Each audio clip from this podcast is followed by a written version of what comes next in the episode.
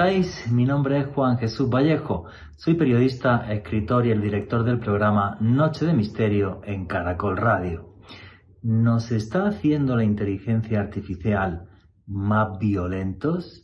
¿Están provocando los algoritmos que llevan las redes sociales que cada vez estemos más polarizados?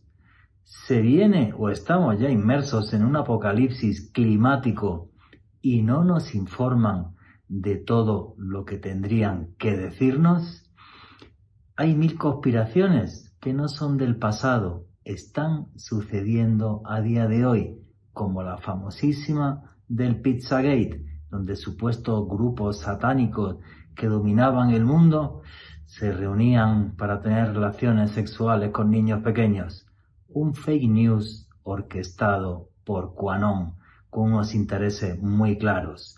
Pero ¿queréis saber qué hay detrás de tanta desinformación y de unos problemas que se silencian? Pues no os perdáis el último podcast de Noche de Misterio en Caracol Radio. La verdad prohibida. Noche de Misterio. Juan Jesús Vallejo.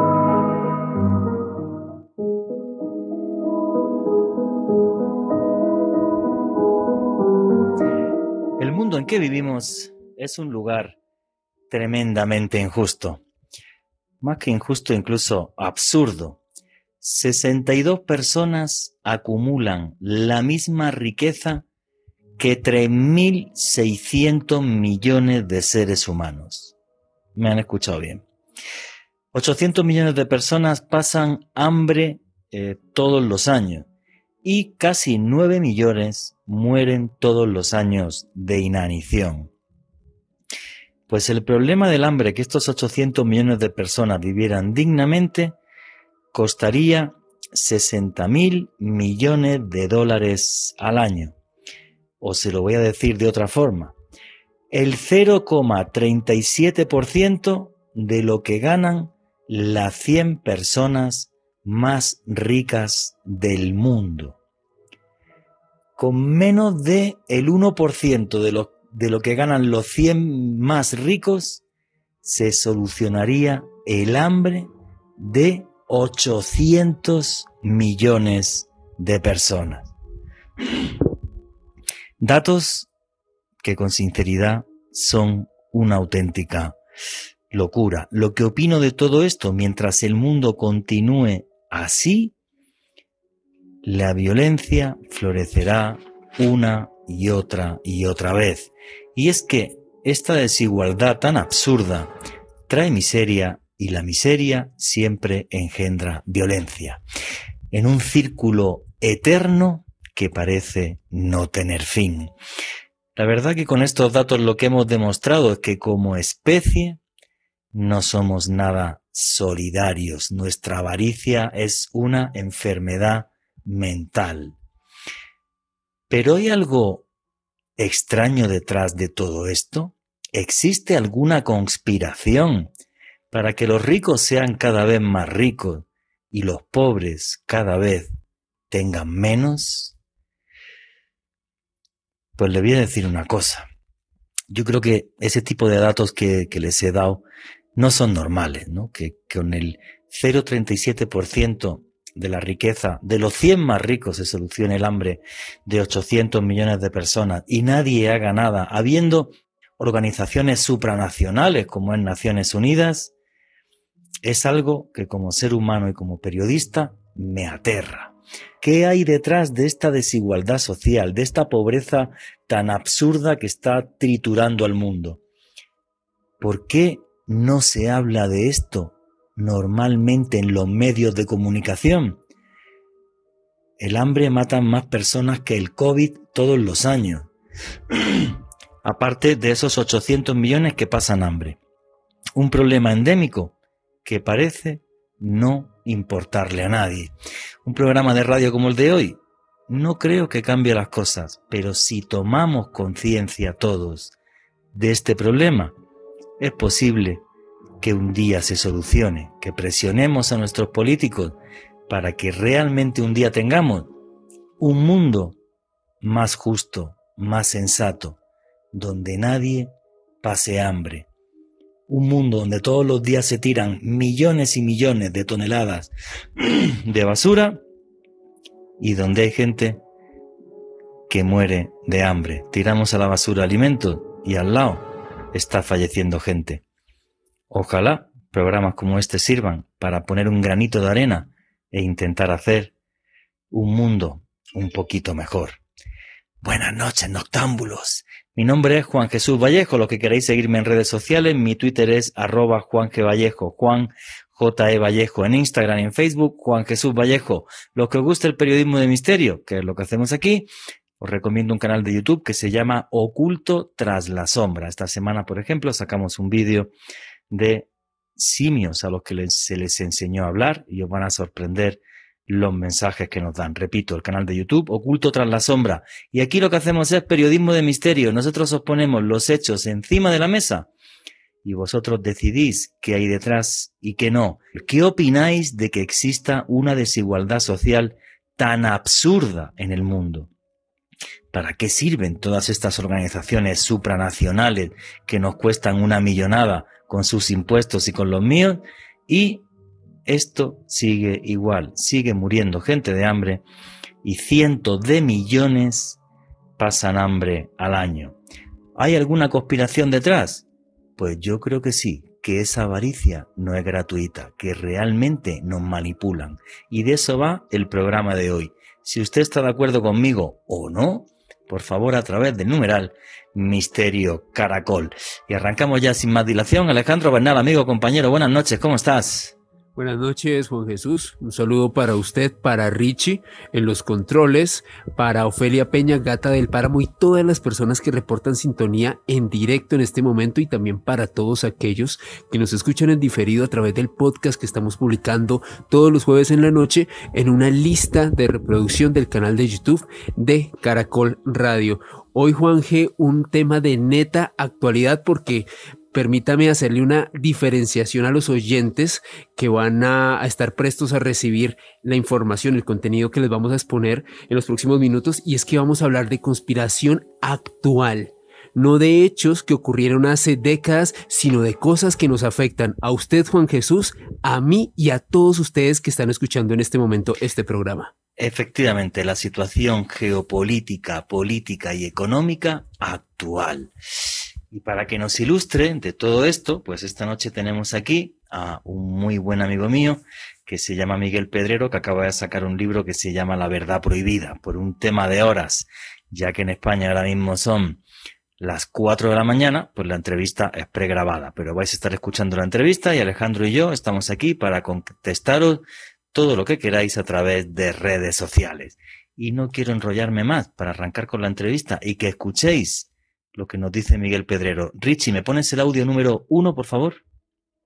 Bueno, pues estamos aquí con un buen amigo y compañero que hace unos cuantos años que no veía, pero que ha sido todo un placer encontrar un libro suyo a través de Amazon. Lo he podido comprar que se llama La verdad prohibida y el subtítulo es cómo los amos del mundo manipulan nuestras mentes para que no descubramos la auténtica realidad. Y el autor de esta obra no es otro que el señor Miguel Pedrero. Miguel, amigo, buenas noches, ¿cómo estás? ¿Qué tal? Muy buenas noches. Pues encantado, encantado de estar aquí con vosotros y de, participar en esta tertulia y de lo que salga. Bueno, pues tremendamente feliz de que estés en Noche de Misterio en Caracol Radio y como la audiencia de Caracol Radio y de Noche Misterio no te conoce, preséntate tú. ¿Quién es Miguel Pedrero para toda la audiencia de Noche de Misterio? Pues, joder, es, complicado, es complicado. Pues fundamentalmente, fundamentalmente soy alguien eh, muy curioso, muy curioso que por azares del destino he acabado trabajando en, en diferentes medios de comunicación. Actualmente soy director adjunto de la revista Año Cero y, participo, formo parte del equipo de La Rosa de los Vientos, que es un programa bastante popular que se emite en España a través de una emisora española que se llama Onda Cero y he hecho muchas cosas de radio y sobre todo y sobre todo lo que me siento, sobre todo lo que me siento es reportero. ¿no? Yo creo que el periodismo se hace a pie de calle buscando la verdad donde está, que no, que no suele ser a través, de, a través de Google y a través de Internet, sino que hay que ir a buscarla a la calle, a las fuentes, hay que mirar mucha documentación y fundamentalmente eso, ¿no? Y procuro siempre ser muy objetivo. Nunca lo logro, creo que nunca lo logro, pero procuro ser muy objetivo y ceñirme a, a, los datos y a las informaciones, ¿no? Y precisamente eso es lo que he pretendido hacer con este libro, con la verdad prohibida, porque estoy un poco harto, sobre todo a través de las redes sociales y a través de Internet, páginas web conspiranoicas o, youtubers conspiranoicos que hablan de conspiraciones que son un puro divertimento, ¿no? que no tienen nada que ver con la, con la realidad. Nos hablan de un poder Illuminati, del Club Bilderberg manejando el mundo, de los reptilianos. ¿no? Yo en este libro lo que he querido contar es, son las conspiraciones de verdad, las que, nos las que nos afectan a todos nosotros, a nuestro bolsillo, a la educación de nuestros hijos, a nuestra sanidad, es decir, a esas, a esas que, que, de verdad, que de verdad nos afectan a todos nosotros y que sí son auténticas conspiraciones. Efectivamente, y es que, vamos a ver, yo que acabo de sacar también un libro de conspiración, bueno, acabo no, tiene ya un año y pico, se llama Conspiración, cómo nos manipulan las élites del mundo, y, cuando alguien te pregunta que por qué has hecho un libro así, enseguida, por desgracia, le viene a la mente lo de YouTube. No, y la reina de Inglaterra es un reptiliano. No, pues, mire usted, con perdón, son idioteces. O sea, aquí lo que importa es por qué los ricos son cada vez más ricos y cada vez hay más pobres en el mundo. Y por qué vivimos en un mundo donde la desigualdad no para de crecer. Y te lo digo desde Colombia, que es uno de los cinco países más desiguales del planeta.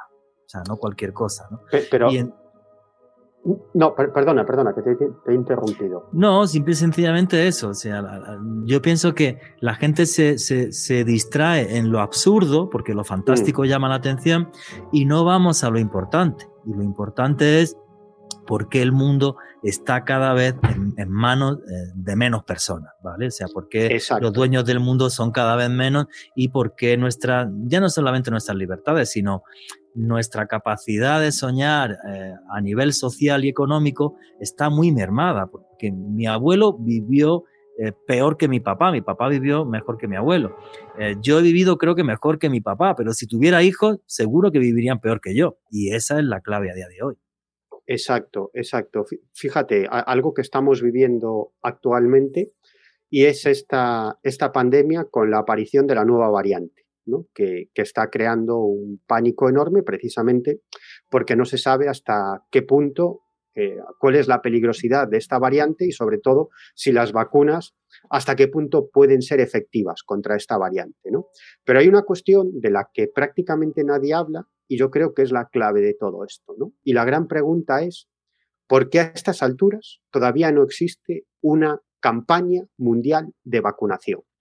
Porque todos sabemos que precisamente en los países en donde la, vacunación no es generalizada, hay muchas más posibilidades de que surjan nuevas variantes. ¿no? Es el caso de Sudáfrica, por ejemplo, donde está vacunado el 20% de la población. ¿no? Por lo tanto, es, es un campo abonado para que surjan nuevas variantes. Y sin embargo, a día de hoy todavía no se ha liberado la patente de las vacunas y todavía no hay una gran campaña dirigida por algún organismo internacional, como la Organización de Naciones Unidas, para llevar a cabo una campaña de vacunación a nivel mundial, global, con unos medios increíbles, porque eso depende, de eso depende la salud de cientos de millones de personas en este planeta. Estados Unidos, Estados Unidos quiere liberar la patente de las vacunas. Rusia quiere liberar la patente. China quiere liberar la patente. La Unión Europea no. La Unión Europea no. Y en la Organización Mundial del Comercio, quien está parando la liberación de la patente es precisamente la Unión Europea y las farmacéuticas, obviamente, que no lo desean. ¿no? Creo que a día de hoy las farmacéuticas se han llevado suficientes beneficios, suficientes beneficios económicos, después de vacunar al mundo rico, ¿no? al mundo que puede pagar esas vacunas, yo creo que han, han ganado suficiente dinero para que se libere esa patente y se pueda vacunar a la, gran mayoría o a gran parte o a prácticamente toda la población. Entonces el planteamiento es el siguiente. Si sabemos que países o zonas del planeta donde no se vacuna es precisamente donde surgen variantes que pueden convertirse en variantes muy peligrosas e incluso evitar las barreras de la vacunación, Si esto es así, ¿por qué no se está llevando a cabo una campaña de vacunación mundial? ¿Por qué no se libera ya la patente? Bueno, pues es muy sencillo. Yo estoy absolutamente convencido que los intereses que están detrás de las farmacéuticas están deseando, están deseando que surja una nueva variante que rompa las barreras de la vacunación hasta ahora. ¿Para qué? Para volver a crear una nueva vacuna, que se hará mucho más pronto. No, tardaremos un año, año y pico, sino que tardaremos dos o tres meses. dos o tres meses. Tendremos una nueva vacuna contra la nueva variante. Pero imagínate el negocio que es vacunarnos todos otra vez, dos o tres veces, con una nueva vacuna para una nueva variante. ¿no? En el fondo, ¿qué es lo que prima?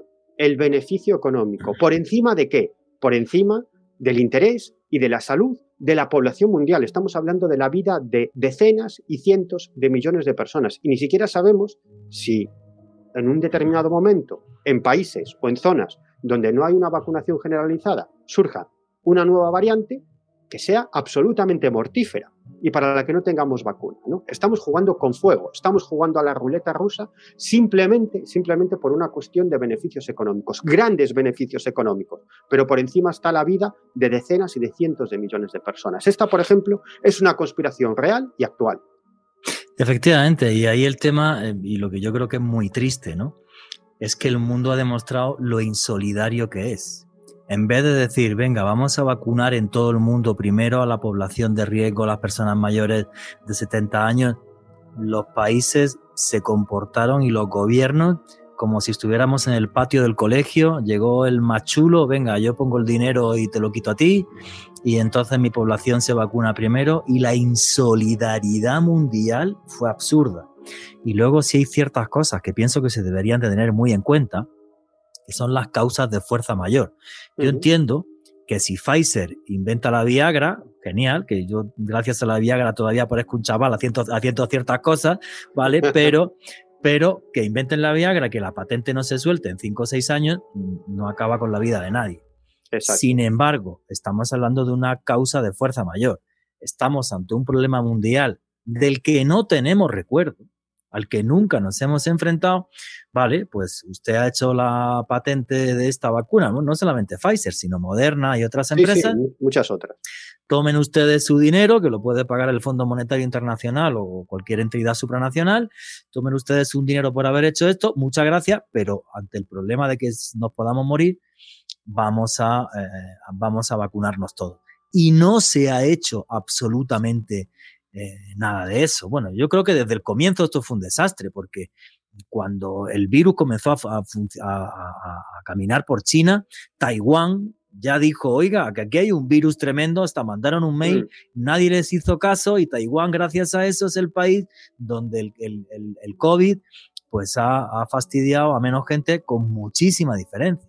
Entonces, todos una cantidad de intereses y tal, y al final los seres humanos somos los que parece que menos, que menos pintamos en esto. Que, menos importamos, y además sobre todo por una cuestión, porque gran parte de la financiación para, para la creación de las vacunas provino de una colaboración público-privada, pero gran parte de la, de la financiación eh, llegó de los estados y de organizaciones internacionales que estaban adelantando un dinero vía compra de vacunas. Es decir, que gran parte de la financiación para la creación de, estas vacunas vino de los estados, de los países y de organizaciones internacionales que se financian de los estados y de los países. ¿no? Por lo tanto, eso también hay que tenerlo en cuenta cuando hablamos de liberar la patente de una maldita vez. Pero eh, esto que estamos viviendo en el fondo nos sorprende. A mí no me sorprende, porque de hecho ese es el leitmotiv del libro que he escrito, de la verdad prohibida. ¿no?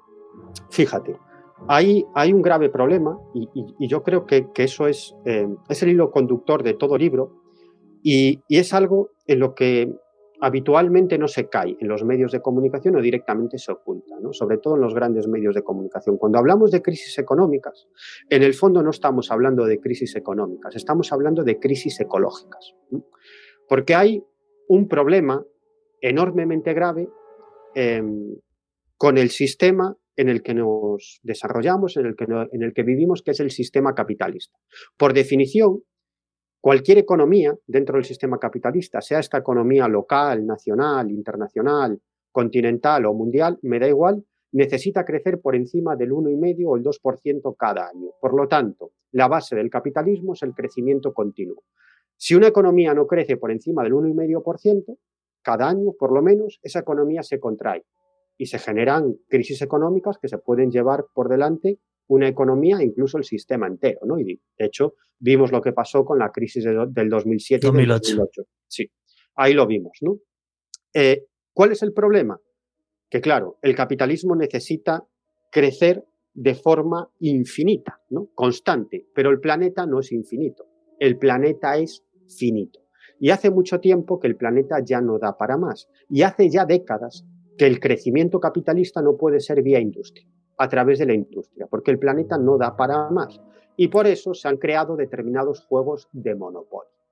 Bueno, la economía financiera, que es 10 veces la real, donde especular y, y, una especie de nube ahí que muy pocos entienden, pero que da todo el dinero, es lo que realmente mueve el mundo, perdón, y lo que provocó la crisis eh, del año 2008. Alejandro Bernal quería comentar algo. Juan G, aprovechará a saludar aquí a Miguel. Para mí es un honor contar con él esta noche aquí en, Noche de Misterio de Caracol Radio. Y respecto a lo que todos ustedes comentaban, recuerdo hace unos meses, Juan G, cuando me facilitaste un material de, de la revista Año Cero, donde se comentaba cómo muchas farmacéuticas a la hora de crear esta vacuna que pues hoy en día se está eh, pues colocando en diversas partes del mundo, muchas de estas empresas se habían eximido de efectos o posibles efectos secundarios que pudiese tener esta vacuna como tal. O sea que yo creo que ahí definitivamente el tema del negocio de las farmacéuticas es evidente. Lo que sucedió en aquel eh, contexto, de acuerdo a este artículo que, que, que me suministró Juanje, nos comentaba que era básicamente se primó el tema de sacar la vacuna lo más rápido posible sin eh, observar o sin analizar posibles efectos secundarios a largo plazo. Bueno, pero eh, eh, cuidado con eso, que estamos en, un caos, en un caso de fuerza mayor. O sea, yo entiendo que el desarrollo de las vacunas ha sido tan rápido porque tenemos una tecnología nueva. Antes una vacuna se desarrollaba en 8 o 10 años. Hoy día tenemos una tecnología nueva que es la del ARN mensajero.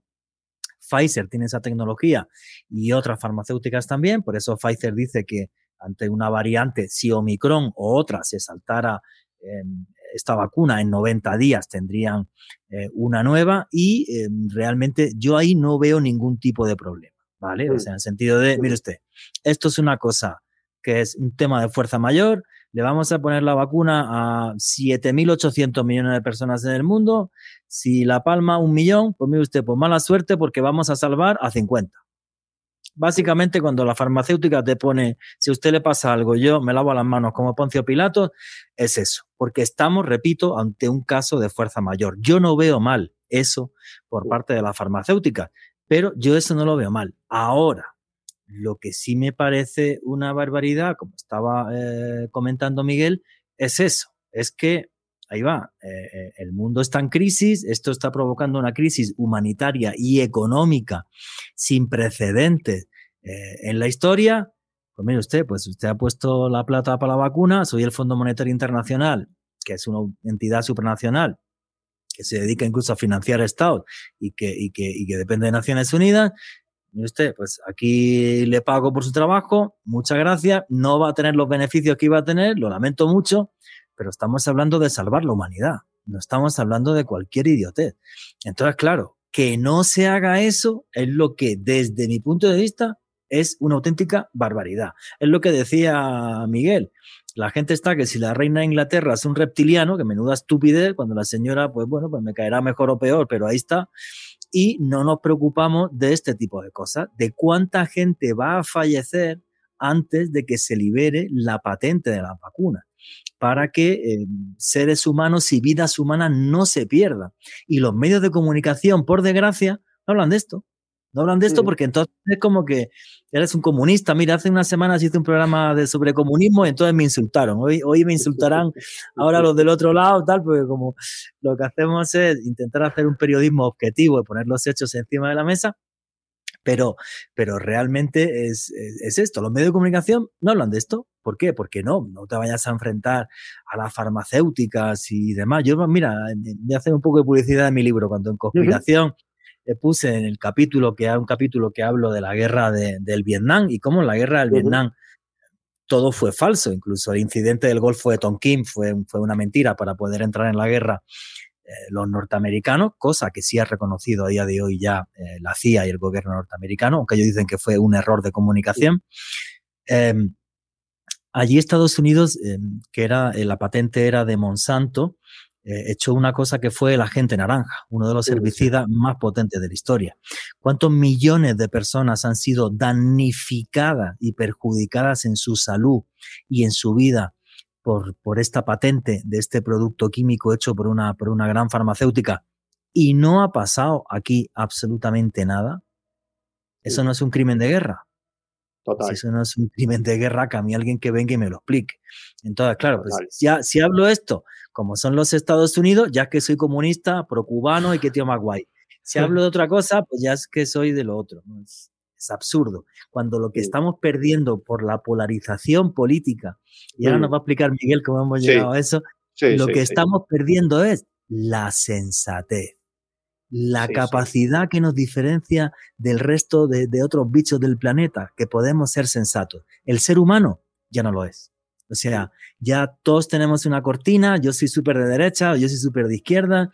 Me da pena, por ejemplo, cuando, cuando veo los informativos en España, ver cómo está la política española, que parece la política de la guerra civil, o sea, una cosa ridícula, o sea, completamente absurda. Y en Colombia ni te cuento, cuando hablamos de un conflicto que lleva más de 50 años y más de 220.000 muertos, 25.000 desaparecidos y 25.000 secuestrados. Entonces, claro, y, creo que, que, libros como, como el, el de Miguel, lo que he tenido tiempo de leer, no me lo he podido leer completo ni mucho menos, pero creo que nos abren los ojos a todos porque al final te das cuenta que por encima de aquí nos peleamos todos, todos los días en Twitter y nos matamos, tú de derecha, yo de izquierda, y los que están felices son la gente que realmente maneja el dinero y el poder.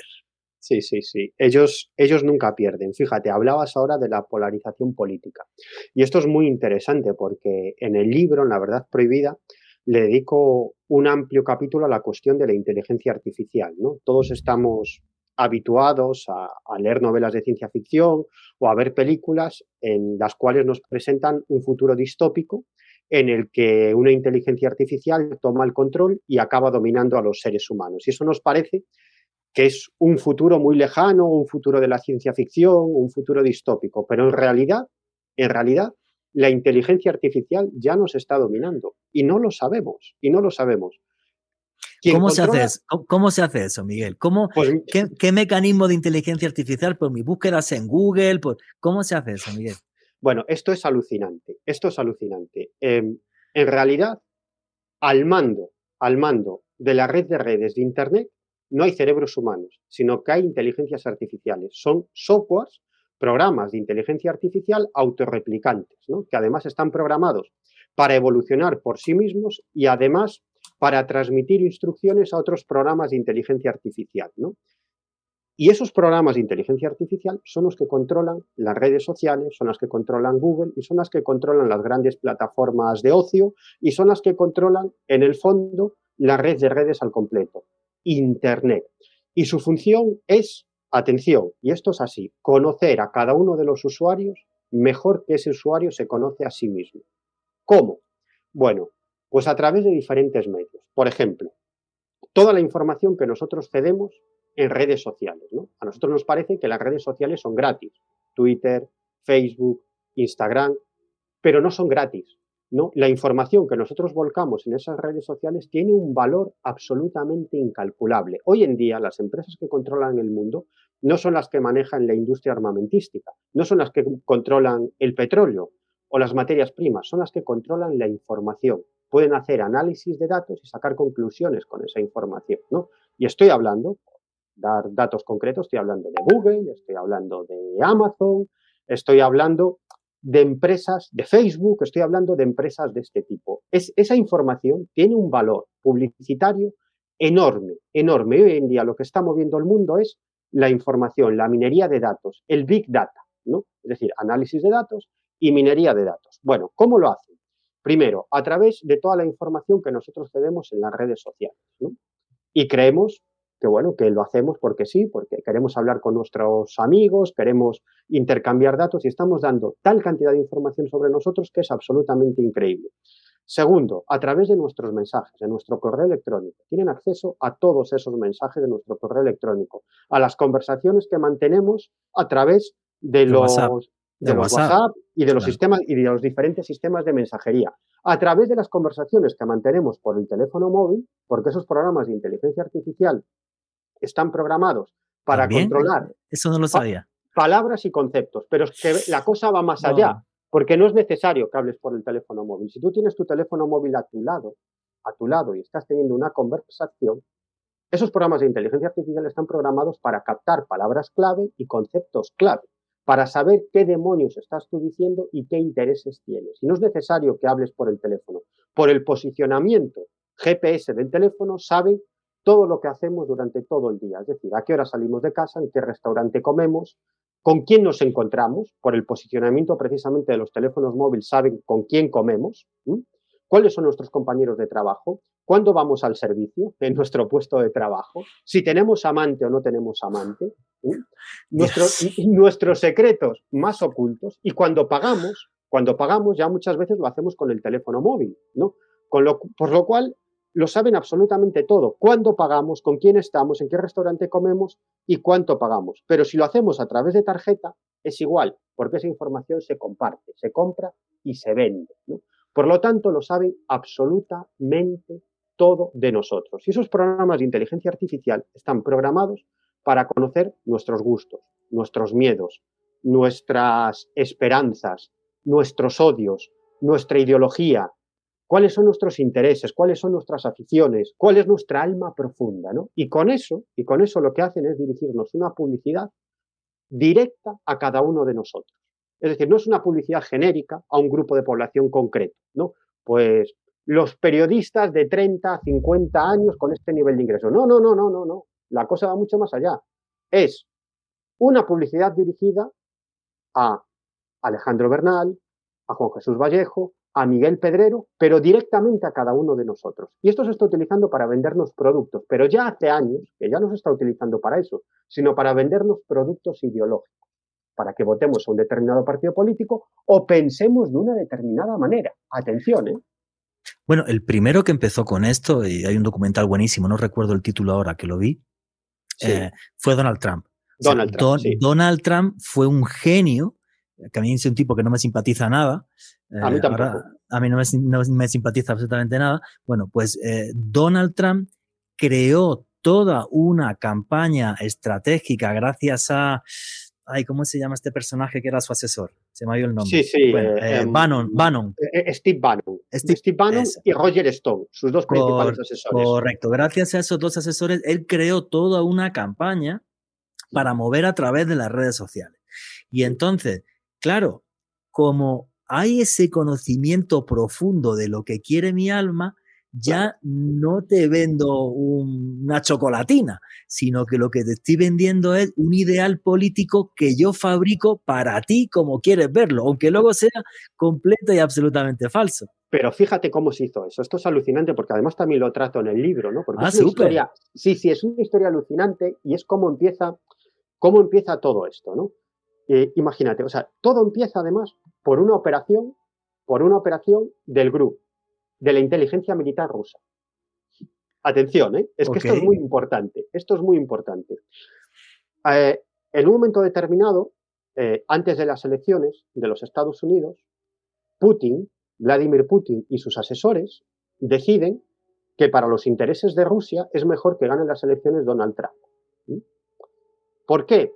Y esto es tremendamente interesante. ¿no? Bueno, esto es cómo se mueve la política mundial. ¿eh? No quiero decir que Putin sea peor o mejor que, el presidente de los Estados Unidos o el presidente francés. Esto se llama geopolítica y estrategia. El mundo funciona así. ¿no?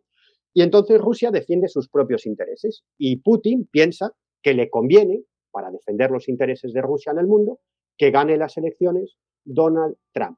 Entonces pone en marcha, con sus servicios de inteligencia, una operación a gran escala para que Donald Trump gane las elecciones. ¿La intención qué es? Fastidiar a Hillary Clinton. La base de la campaña, eh, eh, digamos que todo se estaba jugando en, clave establishment. ¿no? Es decir, los, estadounidenses estaban hartos de, trabajar para el establishment, ¿no? o que siempre eh, el, establishment económico, político, financiero se llevara los beneficios en contra de los intereses de la población. Entonces, tanto Hillary Clinton como Donald Trump se presentaban como anti-establishment. ¿no? Yo no formo parte del establishment, sino que voy a cambiar todo esto. Bueno, lo que hicieron los servicios de inteligencia de Putin fue tremendamente interesante, porque además participaron los tres servicios de inteligencia eh, rusos. Trabajó la inteligencia interior, la inteligencia exterior y el servicio de inteligencia militar. ¿no? El, servicio el, el servicio de inteligencia militar fue el encargado de intentar hackear los correos del Partido Demócrata y fundamentalmente de la campaña de Hillary Clinton. ¿no? Ellos, ellos lo, lo, que hacían era intentarlo. El servicio de inteligencia exterior ruso es el que marcaba los objetivos, es decir, a quién había que hackearle los ordenadores. Y el servicio de inteligencia interior puso en marcha una enorme operación para que los servicios de inteligencia de los Estados Unidos, es decir, una operación de contrainteligencia, para que la inteligencia de los Estados Unidos no descubriera la operación, porque claro, Estados Unidos también tiene espías, ¿no? Dentro del Kremlin y, dentro de las organizaciones rusas, ¿no? Entonces se puso en marcha la contrainteligencia para que esos espías no descubrieran la operación, ¿no? Eh, lo intentaron de diversas maneras. Al final coló, coló eh, lo intentaron de varias formas, no lo consiguieron porque tenían unos buenos sistemas de seguridad y al final lo consiguieron eh, con el principal asesor de, Hillary Clinton, que John Podesta, que además fue alguien que ocupó un cargo muy relevante cuando gobernaba Bill Clinton, cuando era presidente de los Estados Unidos, fue jefe de gabinete. John Podesta era el jefe de campaña de Hillary Clinton. Bueno, pues, pues consiguieron hackear su correo electrónico, además de una forma bastante burda, ¿eh? muy burda. ¿No? Pero lo consiguieron y a partir de ahí comenzaron a hackear un montón de ordenadores hasta llegar al de Hillary Clinton. Y lo que hicieron fue sacar todos sus correos electrónicos personales, donde se demostraba que Hillary Clinton no era anti-establishment, todo lo contrario, sino que grandes entidades financieras le decían qué ministros, es decir, qué secretarios debería colocar cuando llegara a la presidencia de los Estados Unidos y en qué lugares. Y ella aceptaba. ¿no? Por lo tanto, se demostraba que no era anti-establishment, ¿no? Para nada. Para nada. Entonces, lo que hicieron los servicios de inteligencia rusos fue crear una página web ficticia que se llamaba DC Leaks, como Washington DC, ¿no? En la que decían que detrás estaban unos hackers americanos que luchaban por la democracia en Estados Unidos, ¿no? Y que por eso habían hackeado el ordenador de Hillary Clinton y ponían a disposición del público toda la información. Pero tenían un problema, que nadie les hacía ni puñetero caso porque los medios de comunicación no sabían a quién dirigirse, no había una cara visible y nadie les hacía caso. Con lo cual, como pasaban las semanas y aquello no tenía repercusión, los servicios secretos rusos decidieron pasarle la información a Wikileaks, porque si era una organización más conocida y estaba eh, Assange, que era una cara reconocible. Y así fue como salió toda esa información. Pero a partir de aquí viene la segunda parte, que es todavía más interesante.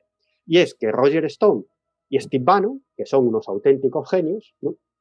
Steve Bannon es, es, uno, es un tipo de la extrema derecha. Roger Stone es, un pues un descreído. ¿no? Le da igual, él trabaja para quien le pague, ¿no? Y punto.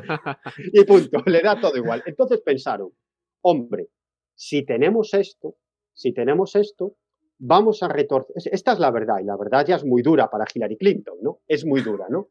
Pero todavía puede ser más dura si manipulamos la verdad y como la gente ya sabe que, es, que quién está detrás de Hillary Clinton y que ha mentido, pues vamos a desinformar, ¿no? Para que la gente crea que miente más de lo que realmente miente, ¿no?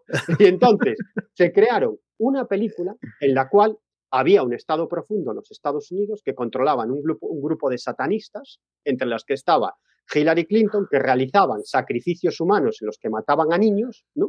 Y entonces había un héroe que se llamaba y se llama Donald Trump, que iba a salvar el mundo de esa panda de, satanistas que controlaban el mundo en la sombra y que estaba dirigido por altos cargos del Partido Demócrata. Bueno, se crearon una película. perdona, y que esos altos cargos del Partido Demócrata quedaban a comer en una pizzería que se llama Comet, y en esa pizzería que se llama Comet, pues allí abusaban de niños y no sé qué, y todo esto sale a través de redes sociales de Quanon, del Exacto. grupo, del grupo, del grupo Quanon, pero vamos a ver, aquí te das cuenta, perdona Del que también hablo en el libro, de lo que está detrás de Cuano. Ah, no, pues Claro. luego, luego, nos lo cuentas y si no, no te preocupes, que en un, en un par de meses te vuelvo a entrevistar. Vale.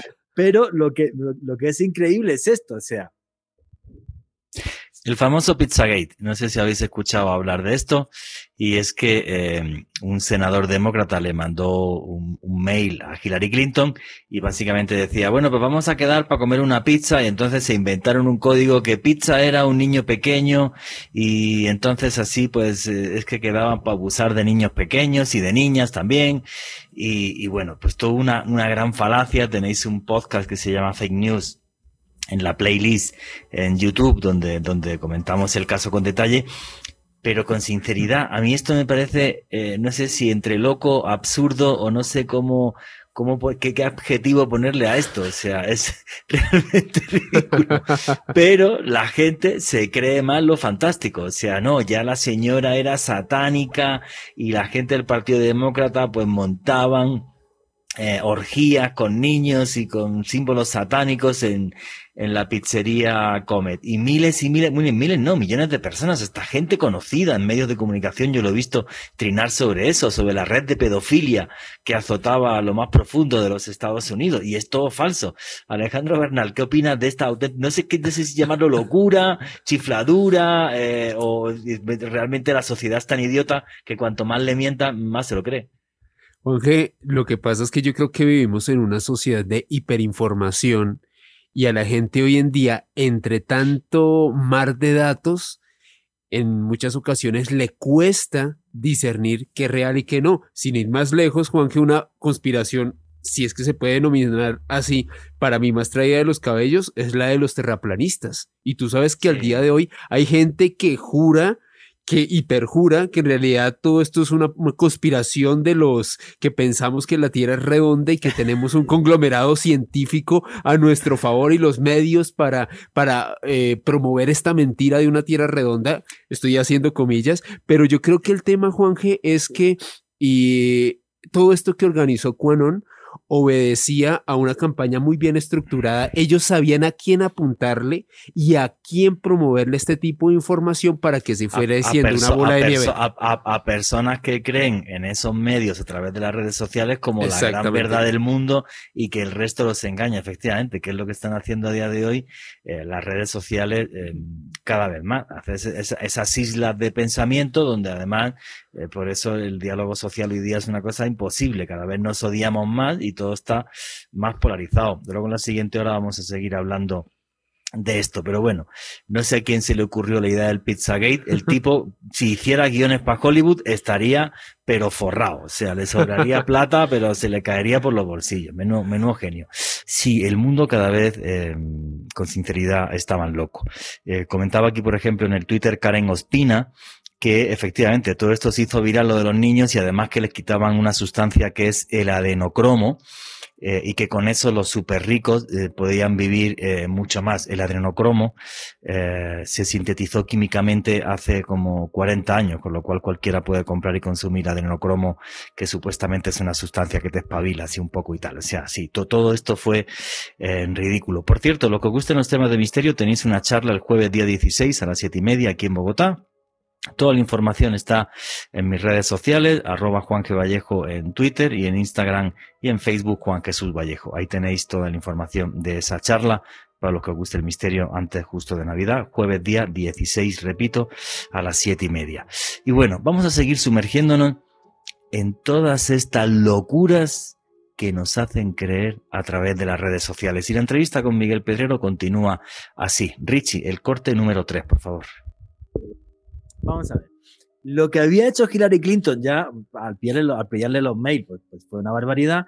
Lo, hasta donde yo leí, o sea, eh, ellos se dan cuenta que no tiene repercusión, pero bueno, ellos tienen un, un, un, medio ficticio que opera en Estados Unidos y a nivel mundial, que es Sputnik. Sí. Igual que tienen RT, que a mí me hacen mucha gracia todos los vídeos de RT porque digo, ahí están los loros de Putin hablando. O sea, no te puedes fiar de ellos para absolutamente es, es nada. como la CNN, pero al contrario. Efectivamente, porque eh, hay que pensar que Putin fue coronel de la KGB, no fue cualquier coronel, y además el, jefe de la KGB en la antigua República Democrática Alemana, el tipo de tonto no tiene un pelo. Bueno, trincan, trincan los mails de Hillary Clinton. Se dan cuenta que esto no, no funciona. Se los pasan a, a, Assange, que Assange es otro vendido, va de guay, libertador del mundo, pero es el que le pone el billete en el cazo, es de derechas o de izquierdas mañana según le convenga, lo digo así de, lo digo así de claro. Y eh, esta gente eh, no contentos con eso, se, pero es que la, pero es que la conspiración es muy absurda. Les, recomiendo a la gente, tenéis un podcast que se llama Manipula y reinarás. Ahí, ahí creo que hablamos de esto. Y otro que hice de, de fake news. Creo que, creo que también en el podcast que hicimos de fake news. Pero es que es la cosa más absurda del mundo. O sea, la pizzería es de dos señores que son homosexuales, que son súper conocidos en el barrio, eh, la gente más buena del mundo, y llegó un tipo con una metralleta allí a asesinar a, a los líderes, supuestos líderes, que era falso. Eh, a, a asesinarlos y tal. O sea, la cosa más demente del mundo. Pero a través de lo fantástico, le llegaron a la gente de una forma que una verdad convencional no podría haber hecho Alejandro Bernal. Juanje, tal y como lo manifestaba Miguel y usted hace unos minutos, la IA a través del Big Data no solamente controla el mundo en la actualidad, sabes qué quieres, cuáles son tus anhelos, qué actividades realizas, con quién te reúnes y demás, sino que también en un futuro muy próximo terminará con muchos puestos de trabajo, mucha mano de obra humana en un tiempo muy cercano, Juanje, y esto era algo que hablábamos el año pasado y me remito a un artículo que fue publicado por Business Insider, que es una publicación muy importante en los Estados Unidos, donde ellos comentaban a mediados de 2020 cómo oficinas de Microsoft en Estados Unidos y el Reino Unido habían despedido a más de 50 mm. periodistas, colegas como Miguel, como Juan Jesús o como yo, que habían sido reemplazados por un algoritmo que era capaz de producir una cantidad muy superior de noticias, de diagramarlas, de subirlas a, a páginas de Internet, incluso de manejar las redes sociales y obviamente ante esa competencia cómo personas como nosotros y otros colegas en otras partes del mundo podemos competir. Estamos realmente ante un cambio de paradigma impresionante, Juanje. Sí, a mí, a mí todo esto me parece súper loco. Hasta donde yo leí, me informé de este caso, hay mucha gente que llama esto Operación Latka, o sea, y lo más chistoso es que consiguieron que Donald Trump fuera presidente de los Estados Unidos y no les costó ni 3 millones de dólares. O sea, le salió pero re, barato, pero estuvo hecho de una forma magistral, Miguel. Sí, porque claro, es que luego lo que hicieron fue con esa información se crearon una mentira. Una mentira que, que eh, planearon muy bien, planificaron muy bien y prepararon muy bien cómo eso le tenía que llegar a la gente. Y para eso contrataron a una empresa que ya no existe, a causa de los escándalos en los que se vio implicada, que se llamaba Cambridge Analytica. Cambridge Analytica compró los datos de millones de usuarios de Facebook de los Estados Unidos, que es lo que le interesaba a Donald Trump, no le interesaban los usuarios españoles ni colombianos, sino los de Estados Unidos. ¿no? Y con toda esa información, información de Facebook de millones de usuarios, decenas de millones de usuarios de los Estados Unidos, esta empresa, Cambridge Analytica, con programas de inteligencia artificial, pues hizo eso, perfiles de cada uno de los usuarios y puso a esos programas de inteligencia artificial a trabajar para enviar mensajes a cada uno de esos usuarios para que votaran a Donald Trump. Y el mensaje que enviaban a fulanito era totalmente diferente al que enviaban a Mengarita, ¿no? Porque cada uno tenía sus gustos, sus anhelos, sus odios, sus, sus, sus filias, etcétera, etcétera, ¿no? Pero eran mensajes absolutamente dirigidos para que esa gente votara a Donald Trump. Y así Donald Trump ganó las elecciones. Mira, hablaba ahora Alejandro de los puestos de trabajo que se van a perder como consecuencia de la inteligencia artificial. Esa es otra de las cuestiones de las que hablo en el libro largo y tendido. Es decir, los amos del mundo, los auténticos amos del mundo, que son esas 800 grandes corporaciones que se, que se agrupan en el llamado Foro Económico Mundial, y esto es algo alucinante, saben lo que va a pasar y abogan por un salario mínimo vital. ¿Por qué? Porque saben que en un futuro millones y millones y millones de personas nunca van a tener un trabajo, o por lo menos no van a tener un trabajo estable, ¿no? Y por lo tanto necesitarán un salario mínimo para sobrevivir, ¿no? Y para poder comer dos veces al día, tener un techo, aunque sea muy humilde, y ocio barato. Es decir, series de televisión, internet prácticamente gratis, eh, plataformas prácticamente gratis para que esa gente se entretenga. Y además, la gente, o sea, esas 800 mayores corporaciones del planeta que se agrupan en el Foro Económico Mundial, abogan, ¿sabéis por qué? Y esto es alucinante, por el fin del capitalismo. Esto es alucinante. Es decir, las propias corporaciones que se están beneficiando de este sistema abogan por el fin del capitalismo. Están ya creando un nuevo sistema. ¿Por qué? Porque saben que el capitalismo, tal como lo conocemos, no es viable y nos vamos a un apocalipsis ecológico y a un mundo absolutamente ingobernable. Por lo tanto, están creando el nuevo sistema, que sería muy largo de hablar y en el libro hablo, hablo largo y tendido, pero es un sistema que no tiene absolutamente nada que ver, absolutamente nada que ver con el, con el capitalismo. Y si os dais cuenta, los mensajes que esos grandes poderes están transmitiendo a través de los más media ya no tienen nada que ver. Antes nos decían que para ser felices, ¿qué teníamos que hacer? Trabajar mucho, ganar mucho dinero y comprar muchas cosas, ¿no?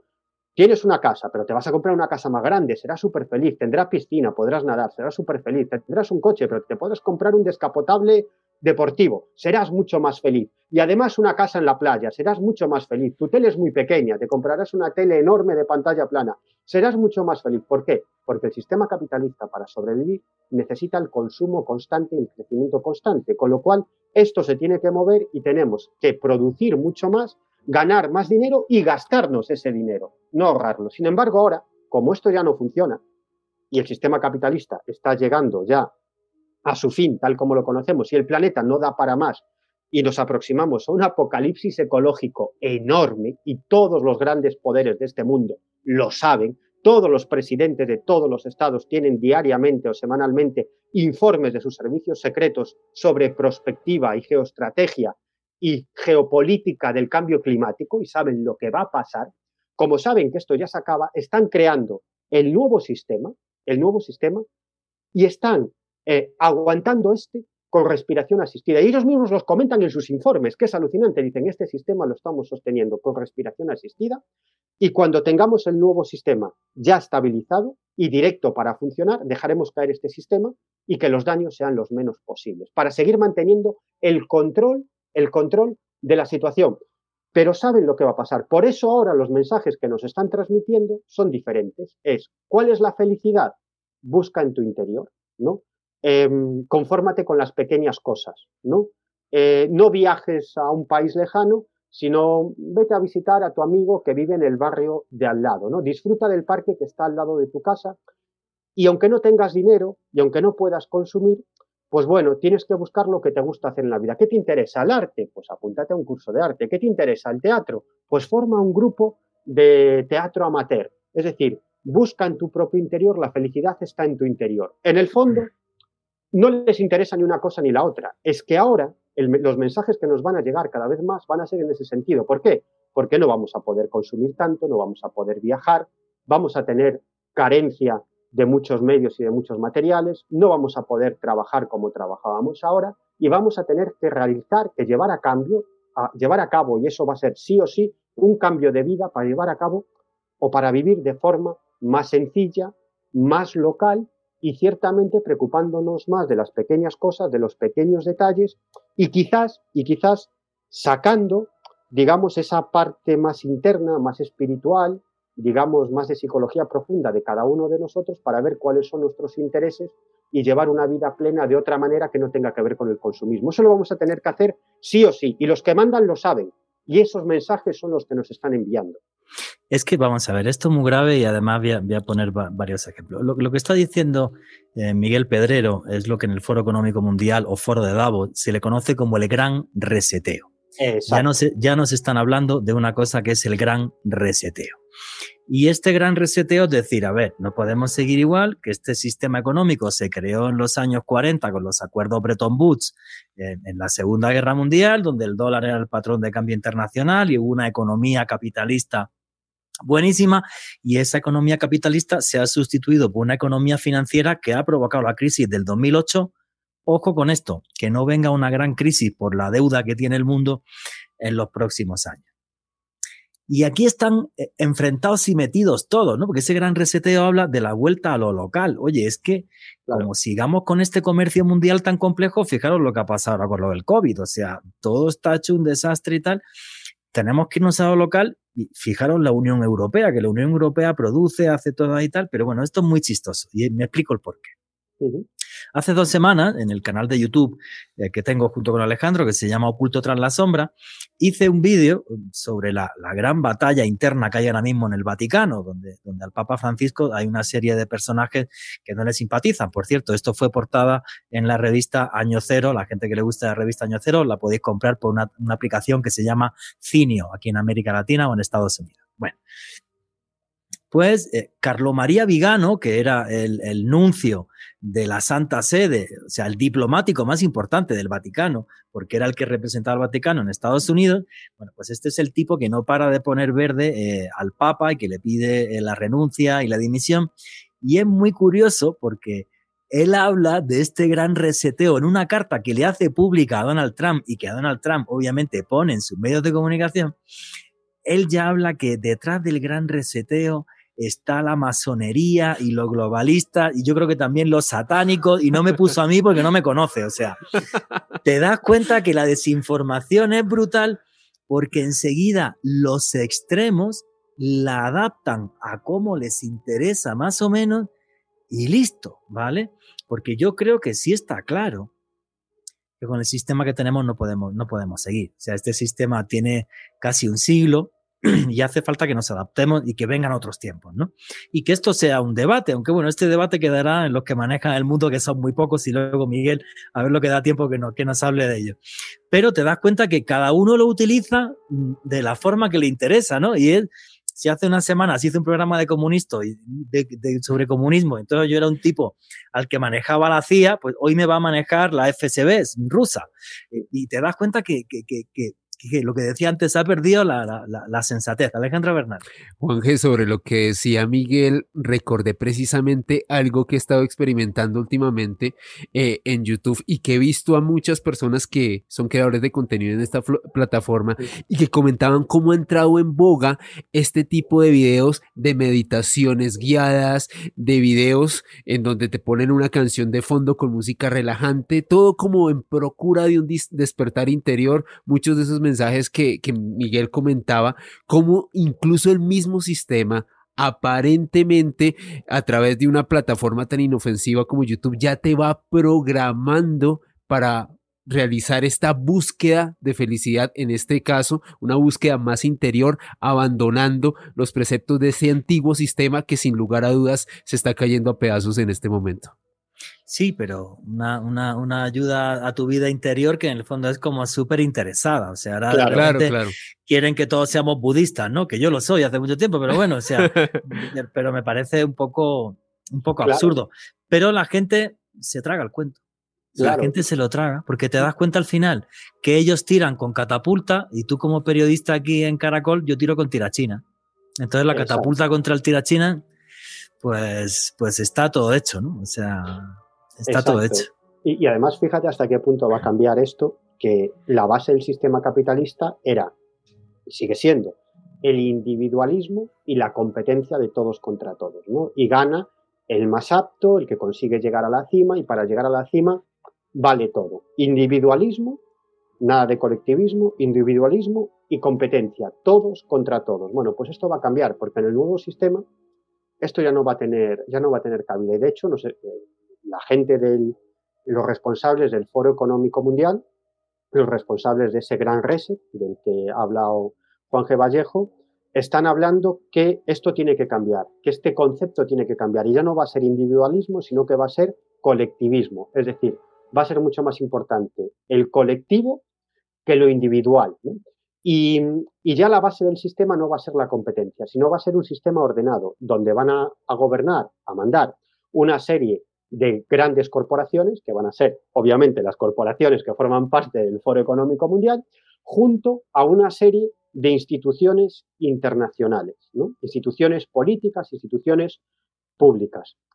Y esto tiene su sentido, porque además en el Foro Económico Mundial, claro, ellos aluden a que los problemas a los que se va a enfrentar la humanidad ya no van a ser locales, ni nacionales, ni continentales, sino que van a ser mundiales. Es decir, una pandemia, ante una pandemia, los estados no pueden luchar cada uno por su cuenta, sino que tienen que ser instituciones dotadas de instrumentos y dotadas de mandato para llevar a cabo grandes operaciones a nivel mundial, ¿no? De vacunación, de, protección, etcétera, etcétera, etcétera. Igual que la crisis económica, la crisis ecológica que se nos viene encima, ¿no? Es decir, esto, a, a, esto no lo puede encarar un país por sí solo, sino que tiene que ser el mundo entero a través de una serie de instituciones supranacionales, igual que los grandes movimientos de población, las grandes migraciones que ya se nos vienen encima, ¿no? Es decir, ¿cómo, cómo solucionar este problema o cómo encararlo? Pues tienen que ser instituciones internacionales, no un país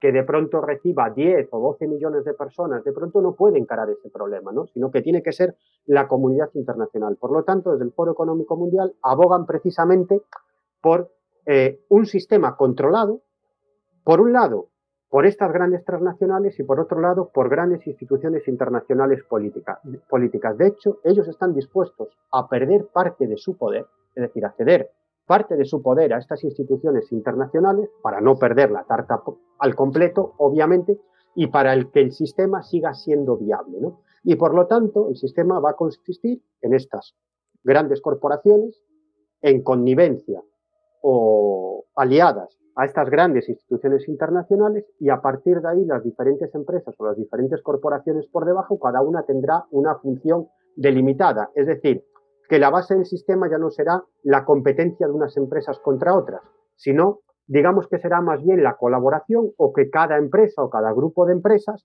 tendrá eh, su nicho, ¿no? O tendrá su labor o tendrá su cometido, ¿no? Y otras empresas tendrán otro cometido. Es decir, como una especie de pirámide organizada por estas grandes corporaciones y estas grandes instituciones políticas, cada vez obviamente más en detrimento del poder de, las empresas nacionales, de las empresas locales y obviamente de los estados, ¿no? de las instituciones políticas nacionales.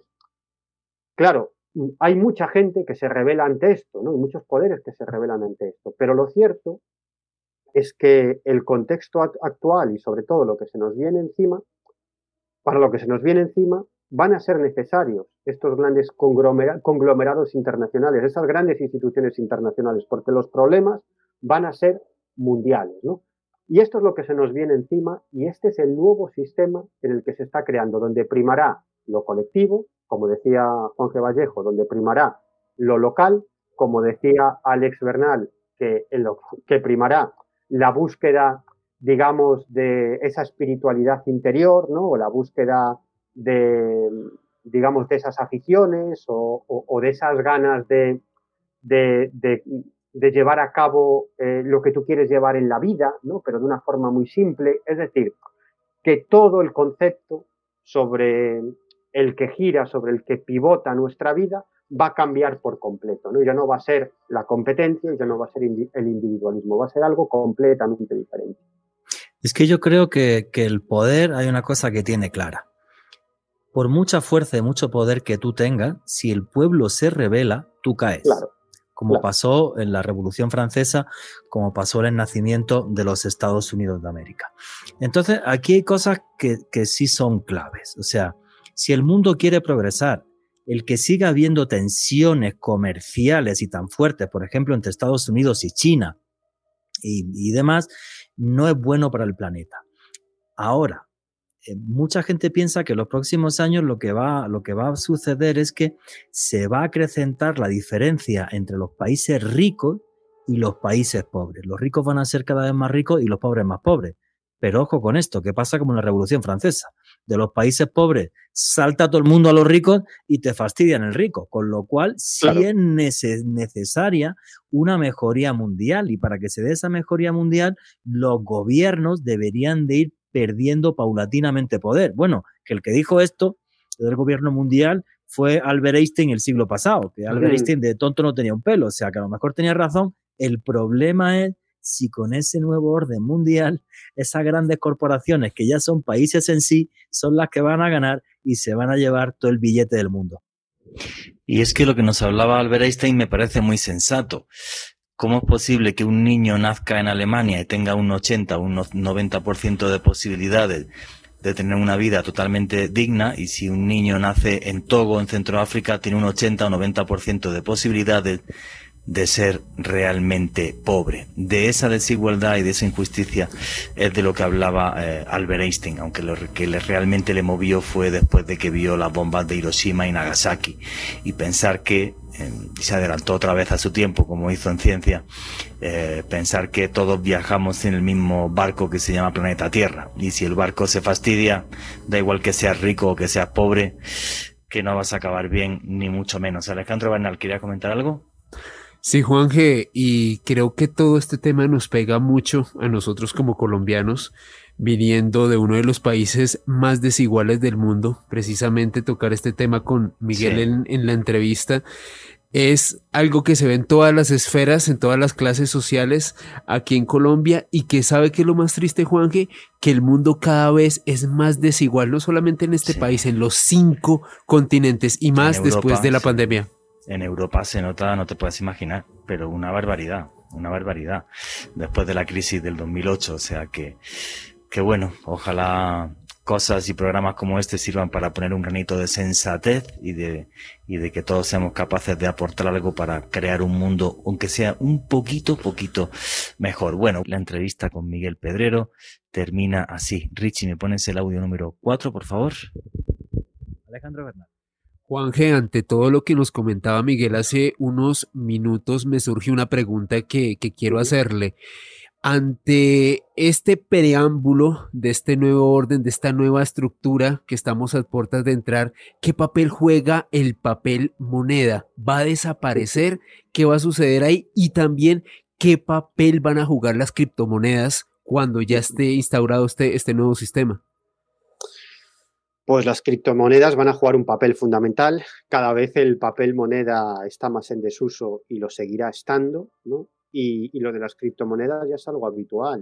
Yo hace unas semanas mm, salía del cine, salía del cine y, bueno, pues, pues, pues, se me dio por, por, entrar al servicio, ¿no? Necesitaba ir al servicio y entré al servicio. Y me sorprendió mucho que justo a la entrada del servicio de los cines había una máquina de bitcoins, donde tú puedes comprar y, vender bitcoins, una máquina de bitcoins en un cine cualquiera, de un barrio cualquiera de Madrid, no, estaba, no estoy hablando del centro, ¿no? a, la entrada del servicio, ¿no? una máquina de bitcoins. ¿no? Es decir, que, que esto ya es así. Los bitcoins obviamente van a tener un papel fundamental y esto también va en la línea de lo que defiende el Foro Económico Mundial, que es tener una economía controlada. ¿no?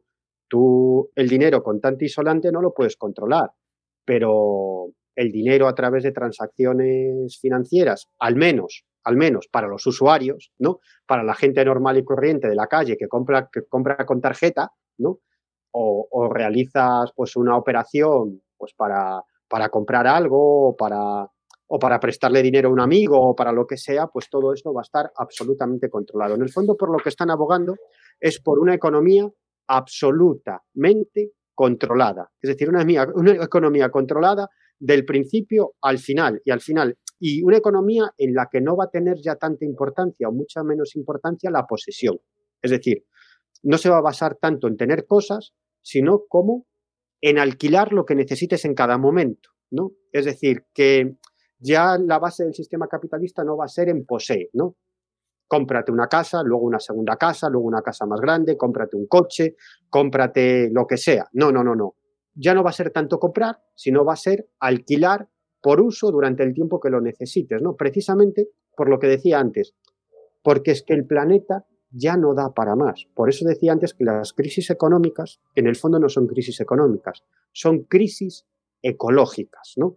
Y de hecho, mm, lo estamos viendo. Eh, actualmente, lo, lo, hablaba antes, antes Juanjo Vallejo, ¿no? Los juegos estos financieros de, Monopoly, que son los que se basa el sistema, ya son más del 80% del capital que se mueve por el mundo, es, es este tipo de, de, dinero que se crea absolutamente de la nada, ¿no? Absolutamente de la nada, que en el fondo lo que está haciendo es creando burbujas. Esto en el fondo es parchear el sistema, ¿no? El sistema sigue creciendo, pero de forma artificial, porque de forma natural ya no lo puedo hacer, ¿no? Mediante la industria, ¿no? Que yo escribo un libro, una editorial lo edita, lo imprime y alguien lo compra, ¿no? Esto es economía real, ¿no? Hay un objeto que yo le vendo a alguien, ¿no?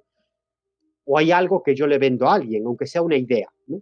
Pero pero esto hace mucho tiempo que ya no funciona así, ¿no? Y esto, y esto se juega pues en esos juegos del, de, Monopoly, que yo los llamo, ¿no? Donde se crea dinero de la nada, burbujas, y en el fondo burbujas que al final acaban reventando y acaban estallando. Y al mismo tiempo que se hace esto, para que el sistema siga creciendo, pues, pues es necesario revertir ciertos derechos de la clase trabajadora. Es decir, los trabajadores vamos a cobrar menos, cada vez estamos cobrando menos, ¿no? Mm. Mediante el descenso de los salarios o bien mediante el aumento del nivel de vida, ¿no?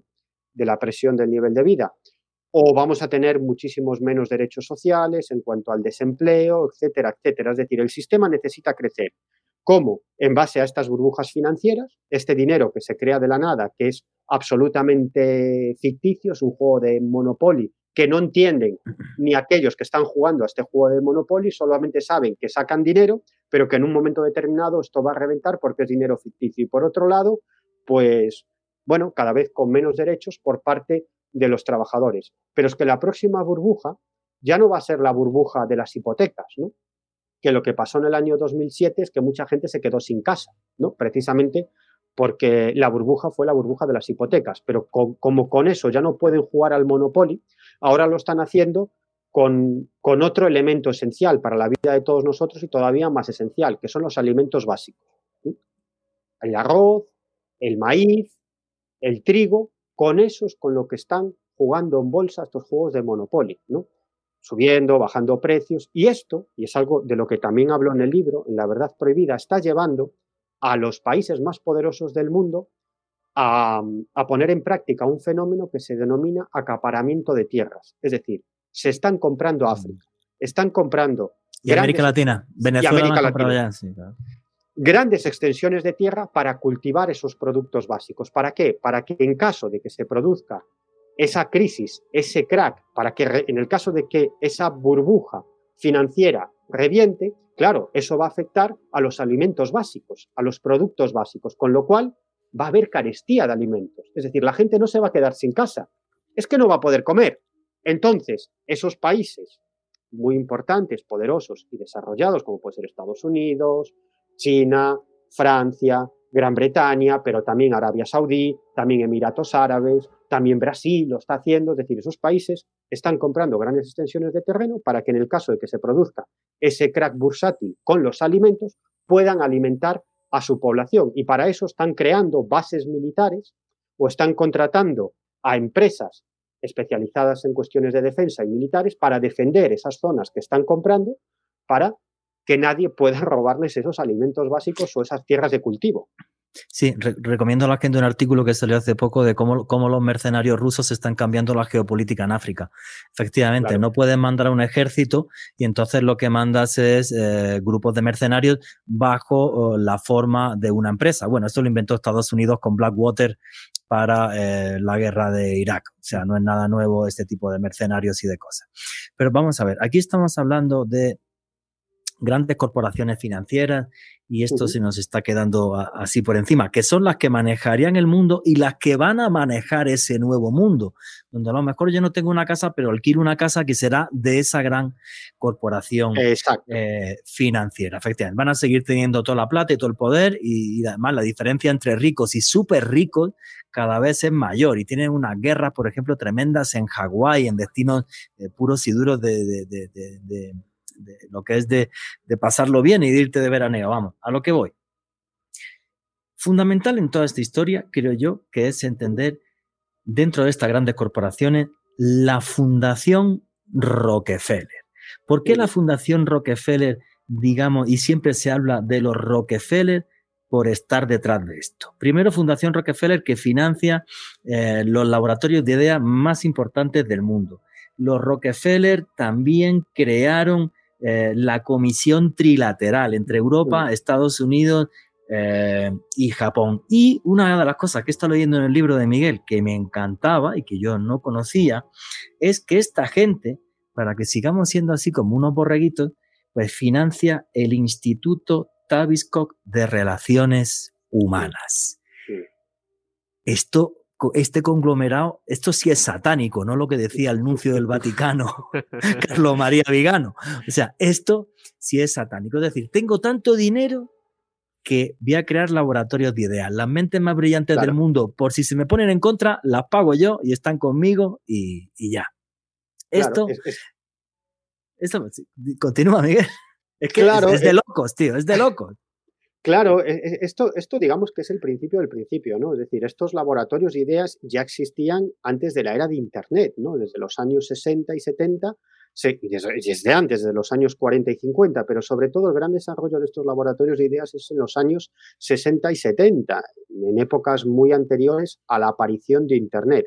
Y básicamente estos laboratorios de ideas están financiados por grandes poderes económicos. En los años 60 y 70 eran fundamentalmente familias financieras, como los Rockefeller, los Rothschild y otras, que a veces se peleaban y a veces llegaban a acuerdos en, distintos ámbitos. y, en el fondo, eh, estas familias eh, de grandes financieros ya trabajaban eh, con el apoyo de, de, poderes muy importantes en el ámbito occidental. Y básicamente son estas familias y los servicios de inteligencia occidentales más importantes los que ponen en marcha organizaciones como el Club Bilderberg o la Trilateral, que en el fondo no son organizaciones secretas, cada vez lo son menos, sino que son más bien organizaciones discretas, ¿no? Y vienen a ser como una especie de, club, de club privado, o, digamos de punto de encuentro. Entre los líderes políticos, los líderes económicos y los líderes académicos de Occidente, ¿no? En muchas ocasiones con enormes desacuerdos entre ellos, ¿no? Pero con unas bases eh, claras en las que todos están de acuerdo, ¿no? que fue la razón por la que se creó el Bilderberg, la Trilateral y otras organizaciones similares, y es la defensa del sistema capitalista de libre mercado y la lucha contra el comunismo y la Unión Soviética. Obviamente, cuando cae la Unión Soviética y cae el telón de acero y, el comunismo, pues bueno, prácticamente desaparece y simplemente es un sistema que permanece en, algunos países, pero de forma absolutamente residual, pues digamos que esas, eh, esas organizaciones tienen que, replantearse sus objetivos, ¿no? Pero de todos modos, su objetivo principal es el mantenimiento del sistema capitalista y lo fue durante muchos años. Y para eso utilizan estas organizaciones discretas en las que se encuentran líderes políticos, líderes empresariales y líderes académicos. No es que el Club Bilderberg mm, ponga y quite presidentes, ¿no? Pero digamos que estos grandes conglomerados financieros que tienen una gran capacidad de influencia, digamos que pueden manejar, pueden influir hasta cierto punto en la carrera de un determinado político o en dejar de apoyar a otro político, ¿no? Pero en el fondo es un conglomerado de intereses, a veces contrapuestos, pero que tienen como digamos, hilo conductor o como punto que los une a todos ellos, a todos ellos es la defensa del sistema capitalista, por encima de cualquier otra cuestión. Y también, en este caso, la expansión de la OTAN. Porque al final, eh, digamos que ese también se convierte en el leitmotiv de estas organizaciones discretas, que es la expansión de la OTAN ante los nuevos enemigos de Occidente, que son Rusia y China fundamentalmente. Y para eso utilizan estos think tanks, estos grupos de, pensamiento, estos tanques de pensamiento, estas fundaciones a las que riegan con millones y millones de dólares y son estas fundaciones las que mm, influyen en el ámbito académico, pues financiando universidades y formando a profesores, a los futuros profesores o a los futuros líderes políticos, ¿no? creando incluso em, eh, grupos o organizaciones dedicadas a, financiar y a instruir a los futuros líderes políticos, ¿no? O incluso a financiar a medios de comunicación, ¿no? O a comprar publicidad en medios de comunicación, ¿no? O a formar a los futuros periodistas. En el fondo se trata de proyectar una determinada ideología, una determinada visión del mundo en los diferentes ámbitos de Occidente, en el ámbito académico, en los medios de comunicación, en la política, en el ámbito de las ONGs, en el ámbito de la comunicación institucional, etcétera, etcétera, etcétera. Y esto es lo que la gente no se da cuenta. O sea, vamos a ver. Hasta hace poco, obviamente todos sabíamos que la iglesia quería tener sus universidades y sus colegios y tal, pues para que la gente siguiera teniendo una moral cristiana, católica, todo esto. Sin embargo, esta moral ultracapitalista, que es la que nos están metiendo a través de todas esas universidades y fundaciones. Aquí Miguel en su libro tiene una, lista que me encanta. institución Brookings, Instituto Hudson, Laboratorios Nacionales de Formación, Instituto de Estudios Políticos, Instituto de Investigación Stanford, Corporación RAND, y te das cuenta que todos los grandes asesores de todos los presidentes de los Estados Unidos y de la gente más importante del mundo en Occidente salen de esas fundaciones y de esos laboratorios de ideas que están financiados por los Rockefeller, los Morgan, algo los Rothschild también en Europa, no tienen tanto poder en Estados Unidos. O sea, realmente es como una película de terror de la que absolutamente nadie nos está hablando. A mí me parece realmente aterrador. Sí, y fíjate, pero es, en cierto modo un contrasentido, ¿no? Y eso también es algo en, lo que me centro en, el libro, en la verdad prohibida, y es que por un lado se intenta proyectar una determinada ideología, ¿no? A través de estas fundaciones, a través de estos tanques de pensamiento, a través del ámbito académico, de los medios de comunicación, pero por otro lado, el funcionamiento de Internet está provocando que, digamos que, este plan se esté viniendo abajo. Y me explico, y es un contrasentido. Y de hecho, algunos grandes personajes vinculados precisamente a estos grandes poderes occidentales clásicos, como puede ser Henry Kissinger, mm.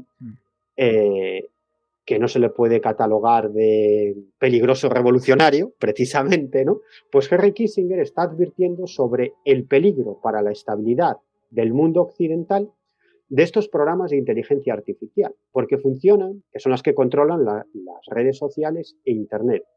Porque estos software de inteligencia artificial funcionan de la siguiente manera. Lo que pretenden, entre otros muchos objetivos, pero uno de ellos, el fundamental para llevar a cabo todos los demás, es que los usuarios permanezcamos el máximo tiempo posible delante de nuestras pantallas. Y para eso eh, porque luego viene todo lo demás, pero lo que necesitan es que estemos tiempo delante de nuestros dispositivos, de nuestro teléfono móvil, de nuestra tablet, de nuestro ordenador, de nuestra computadora. Eh, y entonces estos programas de inteligencia artificial se dieron cuenta de que al final eh, lo que provoca que estemos más tiempo pegado pegados a nuestros dispositivos, a nuestras pantallas, no son los mensajes positivos de solidaridad, de colaboración, sino que son los mensajes negativos, de venganza, de odio, de violencia, de discriminación. Es decir, eso es lo que genera eh, eh, adicción.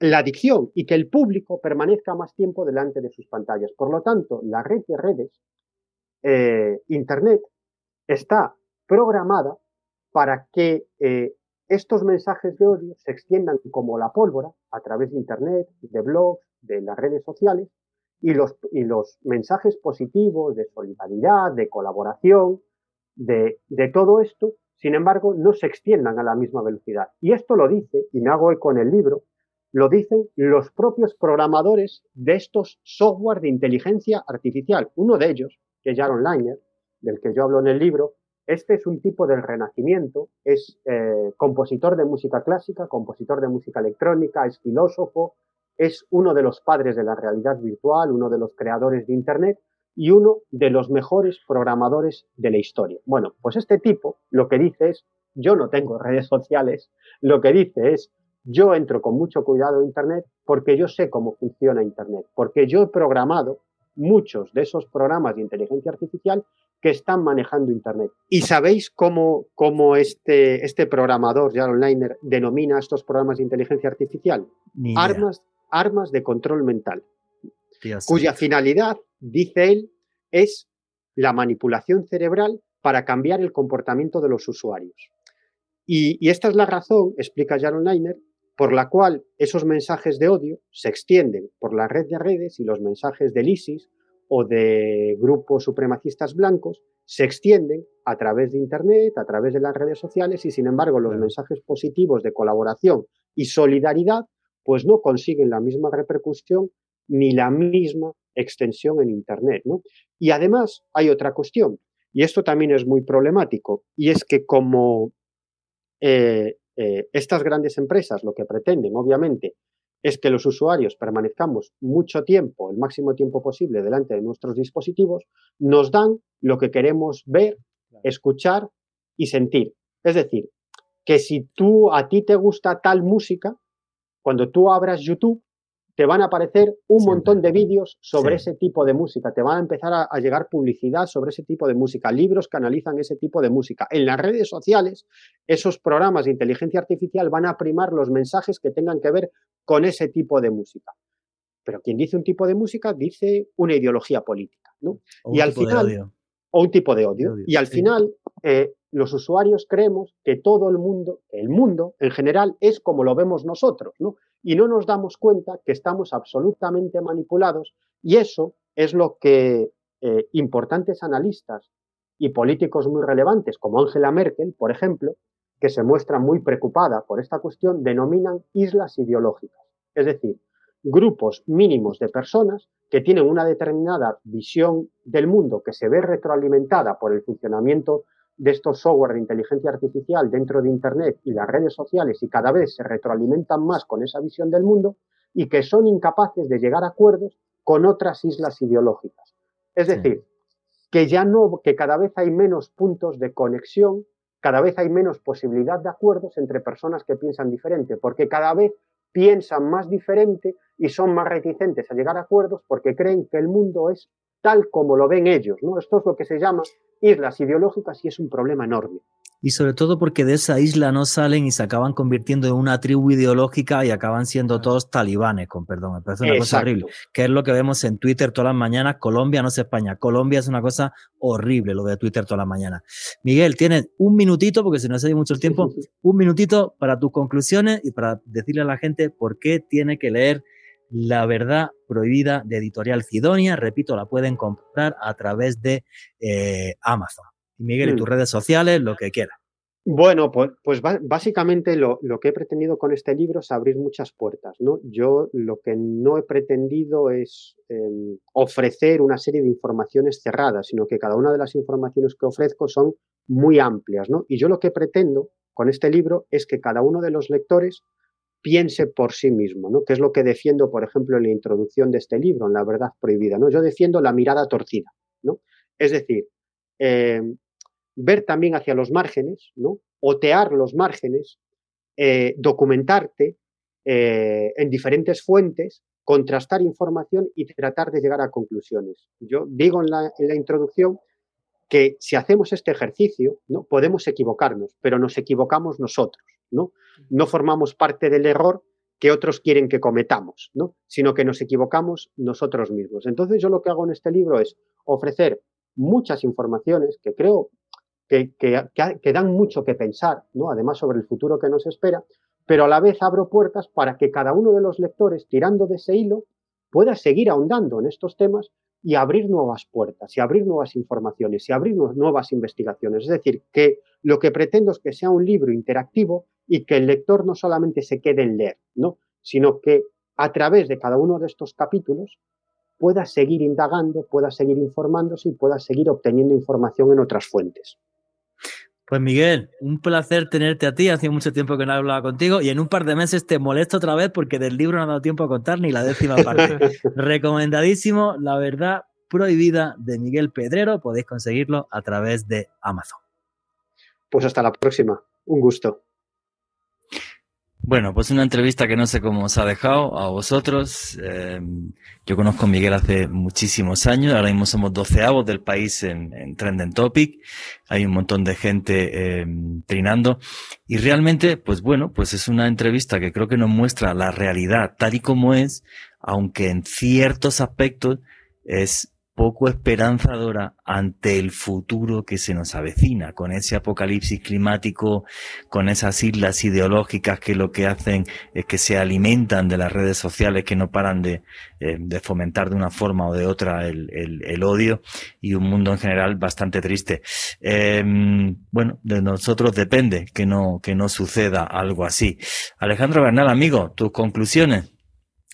Juanje, un ejercicio de actualidad periodística extraordinario junto con Miguel Pedrero, conspiración, pero conspiración en la actualidad con datos y hechos encima de la mesa, como nos gusta traer siempre aquí en Noche de Misterio. Leía algunos comentarios en Twitter que decían que estábamos un poco catastrofistas, pero chicos, más allá de eso, son datos, no podemos tapar el sol con un dedo y ese fue el ejercicio periodístico que hicimos esta noche. Juanje, el próximo jueves estaré realizando un evento online donde estaré analizando los enigmas y los símbolos ocultos detrás de Matrix, una de las películas de ciencia ficción más importantes de la historia. Toda la información en mi Twitter, arroba. Muchas gracias, Juan G. Gracias a ti, amigo. Bueno, señores, creo que en los últimos dos siglos la población mundial ha mejorado muchísimo, pero lo que nos demuestra la historia es que eh, muchas veces suceden ciclos. No hay una regla de tres que nos demuestre que vamos a seguir mejorando como en los últimos siglos. Creo que las últimas crisis y el aumento de desigualdad social son un aviso de un mundo tremendamente injusto que puede llegar si realmente no hacemos nada para remediarlo. Lo único que me tranquiliza es que la historia también nos demuestra que siempre gana la luz y que espero que la humanidad no sea tan idiota como para dilapidarse a sí misma. Y nunca, nunca olviden que vivimos en un mundo mágico porque está repleto de misterio.